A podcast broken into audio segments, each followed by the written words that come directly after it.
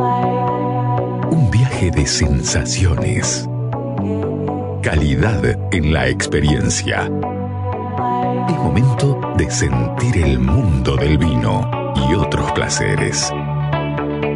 Esto es Red, red wine. Tope de Gama It's up to con la sommelier Carolina Pavisevich y el licenciado Alejandro Abraham.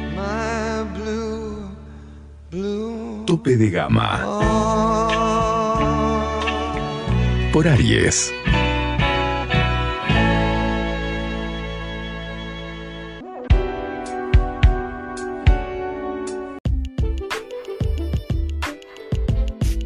¿Cuáles son los varietales que tienen ustedes en este momento? eh, ¿O cuáles son los vinos espumosos que tienen en este momento en la bodega y qué varietales utilizan? En vinos espumosos método Champenois, eh, nuestra, de nuestra línea burbujas de altura, un torrontés, que es la variedad de uva emblema en el Valle Calchaquí. Dentro de lo que es el torrontés tenemos Extra Brut y Brut Natur, que le da la característica de acuerdo a la cantidad de azúcar. Con ese empezamos, es el vino puntapié desde el año 2014 y sigue vigente y bueno, gusta mucho, es algo diferente, innovador eh, y está totalmente comercial ya establecido.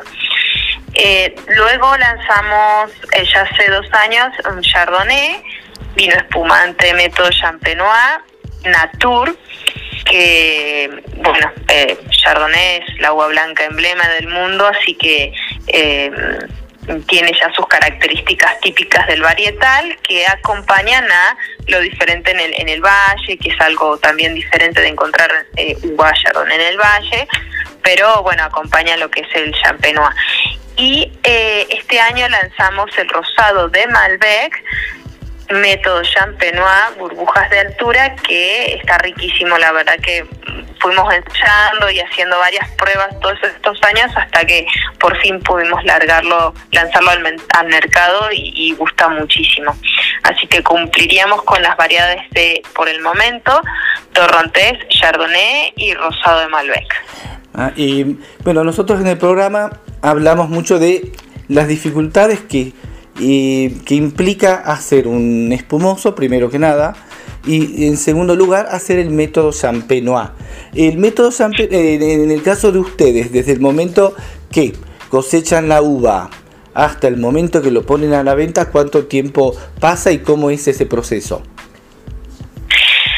Desde que cosechamos la uva, que es temprano, porque necesitamos que, la uva tenga una buena acidez natural y, poca azúcar a comparación de, si se va a cosechar para un vino eh, blanco, tinto, tranquilo. Al decir tranquilo llamamos cuando no tiene burbujas.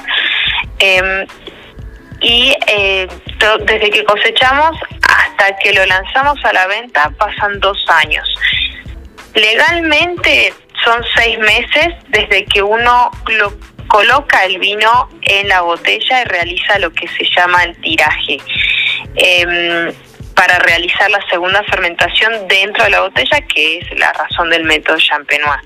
Desde allí son seis meses en donde eh, recién podemos liberar al mercado todas las champañeras, es lo mismo, recién podemos liberar al mercado el, producto a vender.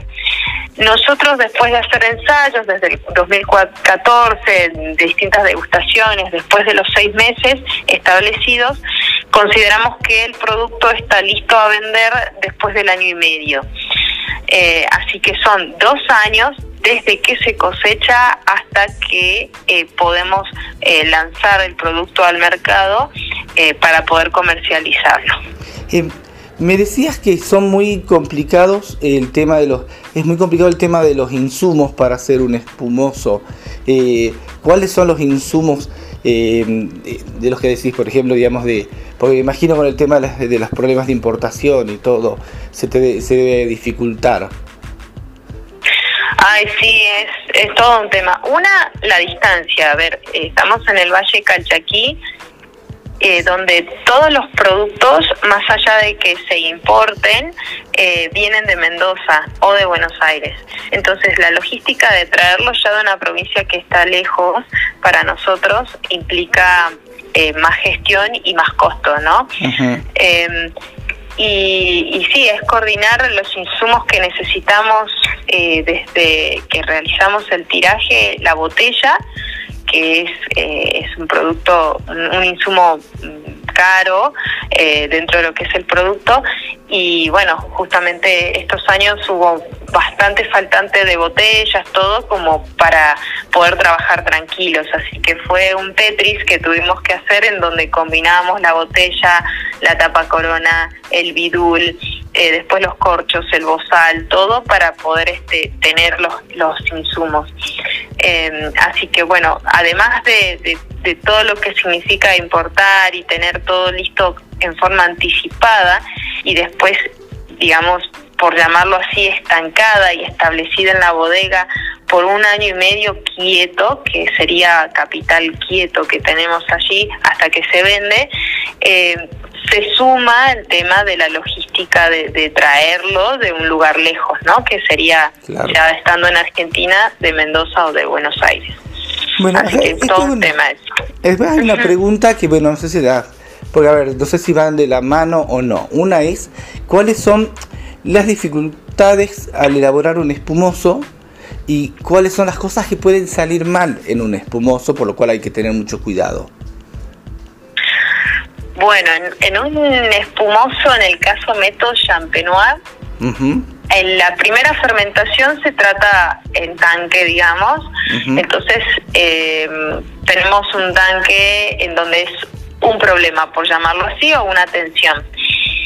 Una vez que se realiza el tiraje, ya se separa en botellas y en la botella tiene que eh, fermentar.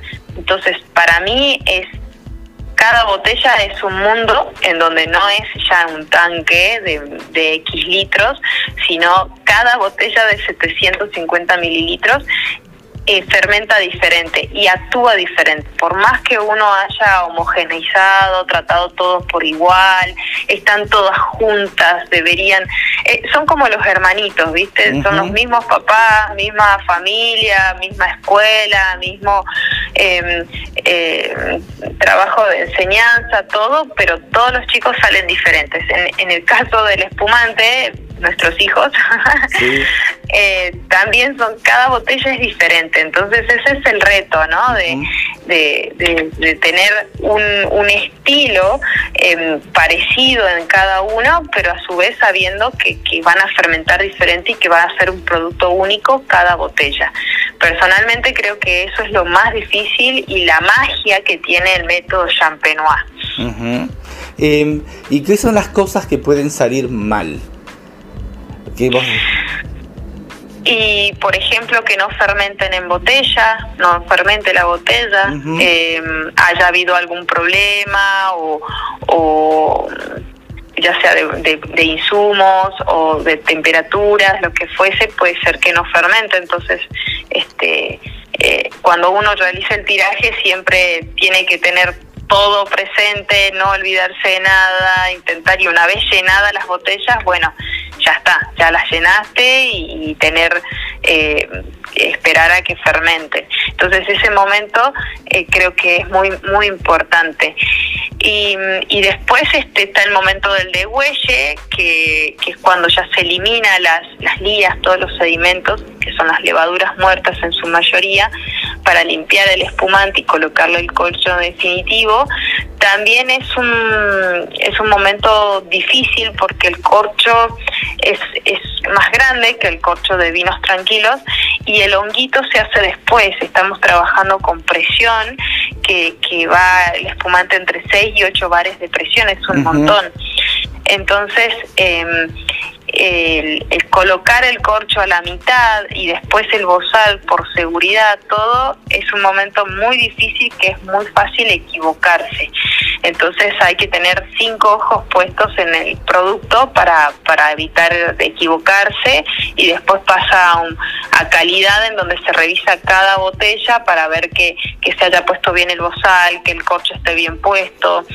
eh, en la forma del método champenois también que se hace un relleno del, líquido que se ha perdido en el degüelle, eh, también puede ser que tenga distintos niveles eh, cada botella, entonces por ahí em, mejorar eso y, como ya la botella se, se angosta arriba, em, un mililitro de más o de menos se nota ¿no? en, en la parte visual.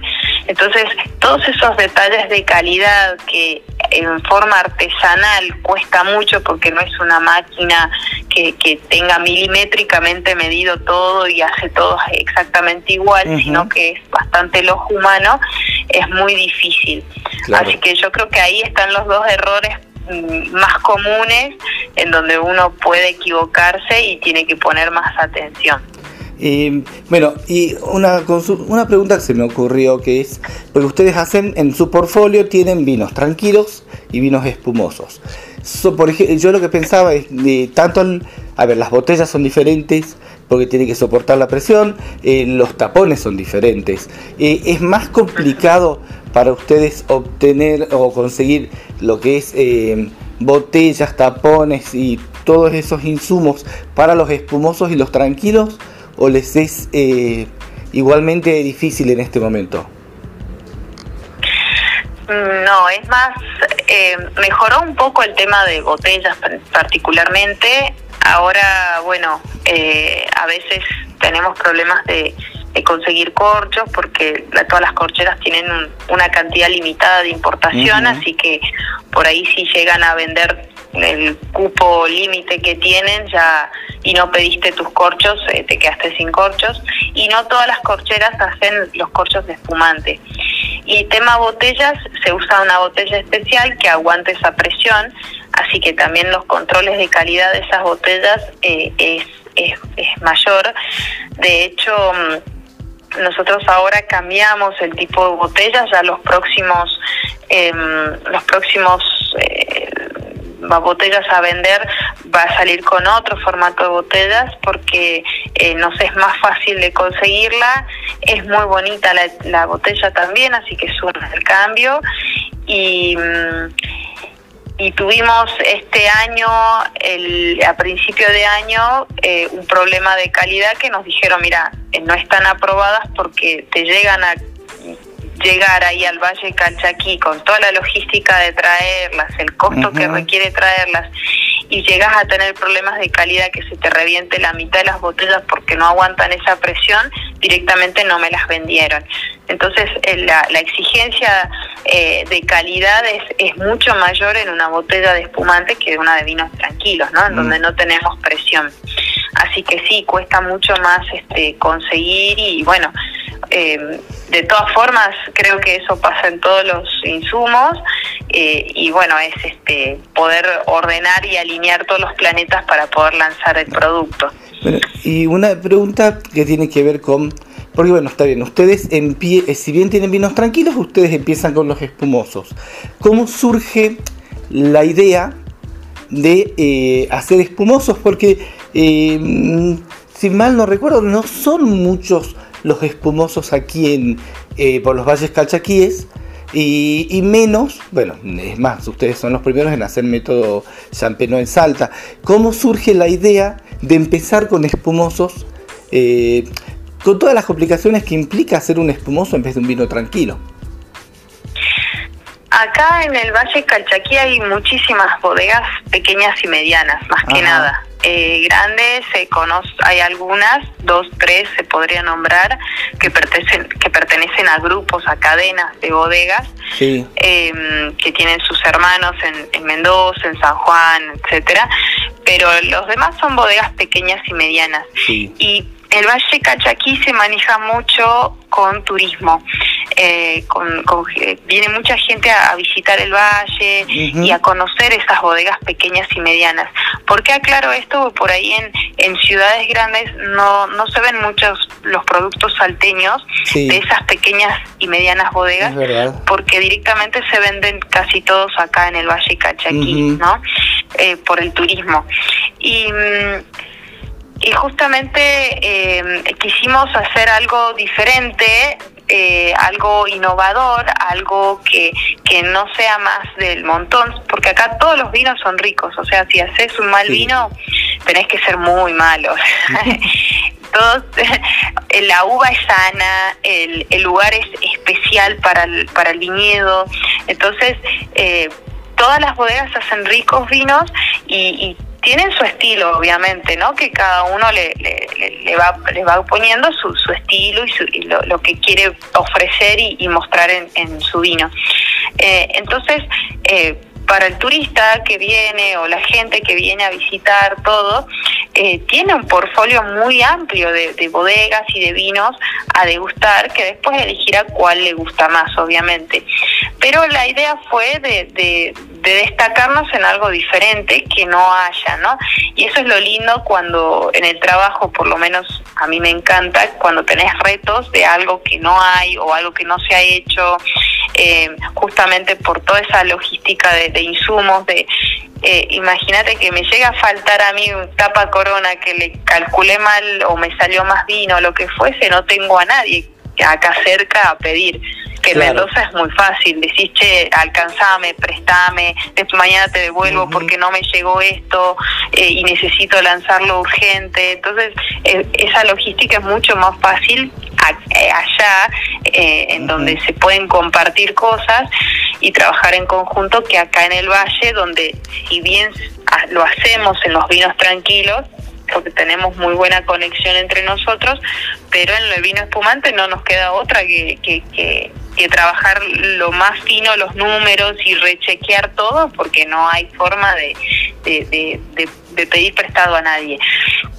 Y fue más que nada eso, una innovación de algo diferente, algo único, y de hecho hasta ahora eh, seguimos siendo los únicos que elaboramos vino espumante en el Valle Calchaquí con su segunda fermentación. Todos los demás, eh, por cuestiones logísticas, realizan el vino base en el Valle y la segunda fermentación la realizan en, en Mendoza, en Champañeras. Entonces se trabaja en, en equipo y en conjunto con, con otras champañeras.